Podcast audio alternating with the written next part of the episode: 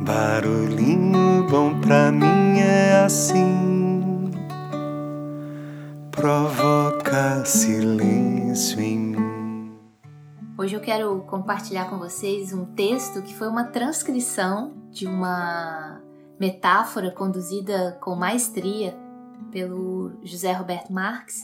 E eu quero aqui compartilhar com vocês essa versão adaptada, claro que não com a maestria dele, mas é, é bem interessante gerar essa reflexão dentro de nós. Então vamos lá, abre aspas.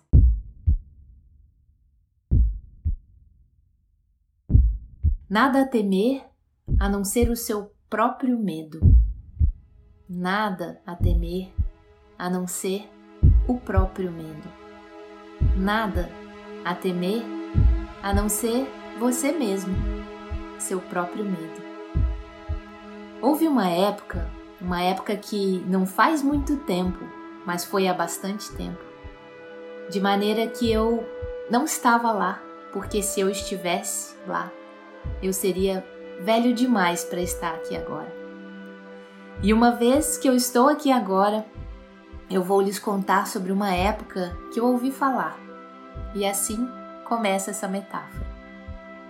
Havia uma grande professora sim, uma grande professora, diretora de uma escola de guerreiras. Ela havia treinado muitas e muitas valorosas guerreiras e um dia ela anunciou a sua aluna com maiores resultados, a sua aluna mais corajosa, que ela poderia demonstrar o seu poder e a sua coragem muito em breve.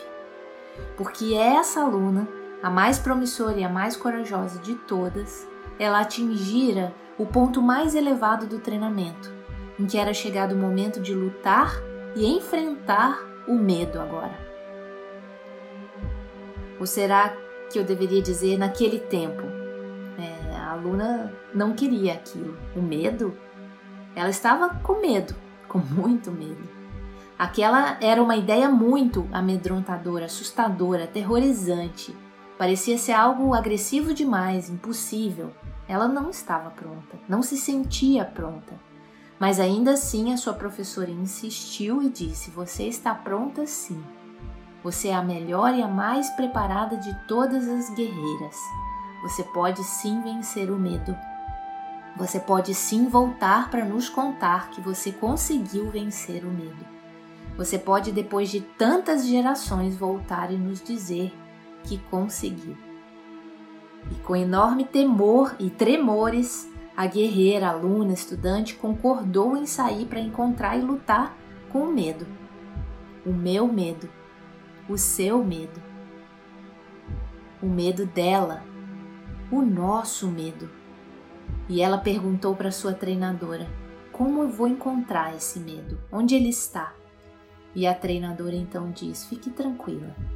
Você não vai precisar procurar muito longe, nem por muito tempo, porque o medo se esconde atrás de cada esquina. O medo se esconde atrás de cada pessoa, de cada momento. E então, com uma energia enorme, com muita bravura, essa guerreira saiu tantos anos depois daquela escola que ela esteve em forte treinamento e ao dar os primeiros passos, alguns segundos depois dela sair da escola, ela já se defrontou com um grande medo. O medo era enorme. O medo dela o seu medo, o meu medo, os nossos medos, tudo junto. E ela então corajosamente prosseguiu passo a passo para encarar o medo, e na medida que ela se aproximava mais e mais e mais desse grande medo, ela de repente se jogou no chão, se prostrou, se colocou de joelhos e por três vezes, respeitosamente, amorosamente, ela pediu permissão para lutar contra esse grande medo. Agora o medo ficou muito impressionado, porque foi pela primeira vez na vida dele que uma aluna guerreira sábia demonstrou respeito por ele. Foi a primeira vez, gerações após gerações, que o medo se defrontou com a simplicidade, se defrontou com a humildade e a bravura de uma guerreira que simplesmente demonstrou ter respeito pelo medo, pelo seu medo, pelo meu medo, pelo medo dela, pelo nosso medo. O medo que existe em cada lugar. E como ela havia respeitado o medo de uma forma tão inusitada, tão pura, o medo então decidiu dar a essa guerreira uma chance e disse: Você tem o direito a uma única pergunta. Você tem o direito de compartilhar qualquer coisa antes que eu acabe com você. E aquela sábia guerreira, então, aquela força interna, fortaleza, prostrada em reverência, perguntou: Senhor Medo, como eu faço para vencer você, Senhor Medo?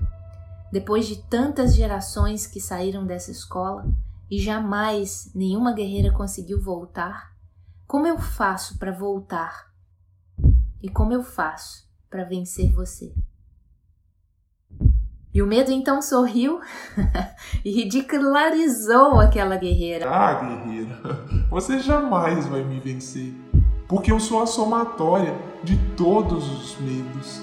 A não ser que você não me veja e todas as pessoas que eu encontro e me veem em todos os lugares tão simples. Ah, eu acabarei com você, eu tirarei você da face da terra, guerreira. Mas olha, devo confessar que eu gostei de você, porque você não ficou com medo.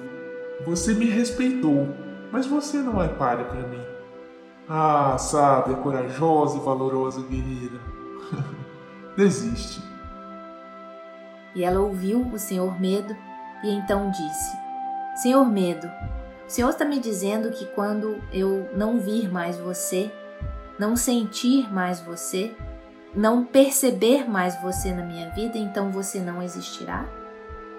Talvez essa seja a única forma eu conseguir banir você da minha vida e vencê-lo? Senhor Medo, você está me dizendo que talvez você seja algo que está dentro de mim. E o medo respondeu: Sim, de certa forma sim. Mas nenhuma das guerreiras, por gerações e gerações, nunca conseguiu me vencer, se esquecer de mim, me enfrentar. Poucos segundos depois, a jovem se levantou e começou a andar. E decidiu então não mais olhar para o medo. O medo dela, o meu medo, o seu medo, o nosso medo. E assim, passo a passo, ela conseguiu ultrapassar o medo. E depois de tantas gerações, aquela guerreira conseguiu sim vencer o medo, o meu medo e os nossos medos. E ouvi dizer que pouco tempo depois ela voltou para aquela escola das guerreiras para dar as boas novas. Nada a temer a não ser o próprio medo. Nada a temer a não ser a si mesmo.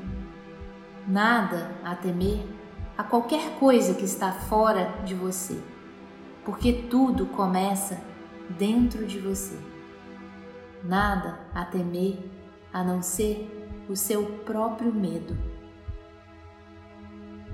Eu fico imaginando que a sua mente consciente tem uma grande interpretação para essa metáfora. Mas verdadeiramente estou curiosa para que você sinta na sua mente inconsciente a profundidade de vencer os próprios medos, os próprios obstáculos, de seguir adiante de vencer tudo aquilo que está dentro de você. Nada a temer a não ser o próprio medo. Fecha aspas. E aí? Que tal esse barulhinho?